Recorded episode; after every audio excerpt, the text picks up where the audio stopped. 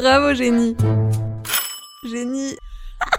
Cette semaine, on a fêté un très très grand anniversaire, du genre que même avec de la bonne volonté, on n'arriverait jamais à avoir suffisamment de gâteaux pour placer toutes les bougies. Et pour cause, nous partons aujourd'hui en l'an 490 avant Jésus-Christ, le 13 septembre, il y a donc exactement 2511 ans à l'époque où... Toute la Gaule est occupée par les Romains. Attends, attends, attends. Toute la Gaule? Non Un village peuplé d'irréductibles Gaulois résiste encore et toujours à l'envahisseur. Ouais, je me disais bien aussi. Hein. Mais bon, de toute façon, notre histoire se passe encore bien avant l'époque gallo-romaine d'Astérix, puisqu'en 490 avant JC, nous sommes en Grèce, au cœur de l'Antiquité.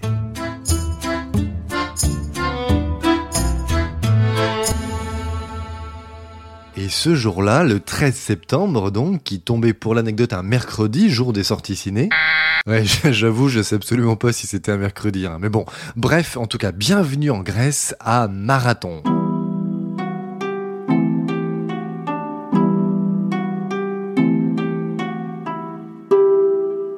Si cela partait à la base pour une journée pépouse de fin d'été, les soldats grecs présents sur place ce jour-là ont très vite pigé qu'ils allaient devoir reporter au lendemain leur sieste dans le hamac. Car le 13 septembre, moins 490, bim, voilà l'armée perse qui débarque à Marathon, soudainement bien décidée à rappeler aux Grecs C'est le patron À la base, l'embrouille est partie du soutien que la cité d'Athènes a apporté à des villes grecques d'Asie mineure quand elles se sont rebellées contre les Perses. Et le grand roi des Perses, Darius premier, lui, il a trouvé que c'était pas très très gentil. Du coup, plutôt que de juste dégager quelques Athéniens de ses amis Facebook, il se dit qu'aller leur faire la guerre, c'était quand même mieux pour exprimer son mécontentement. Sur place, on est donc à 10 000 Athéniens d'un côté contre 100 000 Perses en face, selon les syndicats, 20 hein, 000 selon la police. Non, 100 000 en fait c'est le chiffre que l'histoire a retenu, mais vraisemblablement les mecs étaient plutôt 20 euh, 000 d'après les historiens de l'époque et euh, Michel Drucker qui, qui était déjà là aussi. J'arrêterai pas la télé.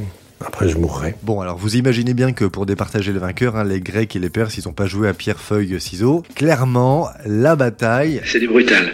Mais alors qu'à 10 000 contre 20 000, on imaginait plus un rapport de force en mode les collégiens du club d'échecs contre les plus de 80 kilos du club de full contact, eh bien à la surprise générale, ce sont les Athéniens qui finissent par repousser les Perses, énorme perf. Gagné Tellement fier de cette victoire, Miltiade, qui était le responsable des troupes grecques à Marathon, va alors envoyer un de ses soldats, Euclès, à Athènes pour annoncer la bonne nouvelle.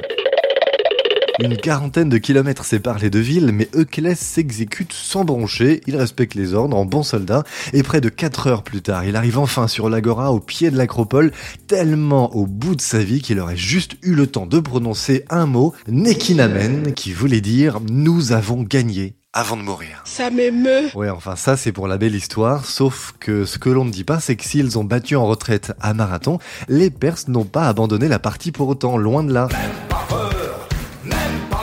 Comme ça n'avait pas marché ici, en fait, ils avaient juste décidé de reprendre le bateau, hop, pour tenter cette fois de débarquer directement à Athènes. Heureusement, comme il est très fort et surtout fin stratège, le général Miltiade dont je vous ai parlé, il voit clair dans le jeu des Perses et avec les soldats qui lui restent, il va lui aussi repartir au pas de course jusqu'à Athènes, cette fois dans les terres donc, pour rappeler aux copains là-bas que Nekinamen peut-être, mais pas encore tout à fait quand même. Et au final, eh bien les troupes de Miltiade vont mettre 7 heures à faire le trajet à pied, contre 10 heures pour les Perses en bateau. Ces derniers, quand ils veulent accoster, ils se rendent compte que les troupes grecques de Miltiade sont déjà revenues et cette fois, ils lâchent vraiment l'affaire et donc grosse soirée Nekilamen pour tous à Athènes.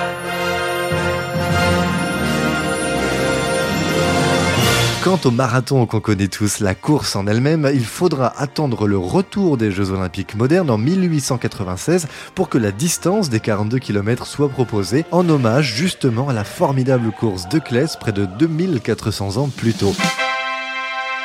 Et voilà, vous savez tout, mais attention, juste pour aujourd'hui. Alors à très vite les génies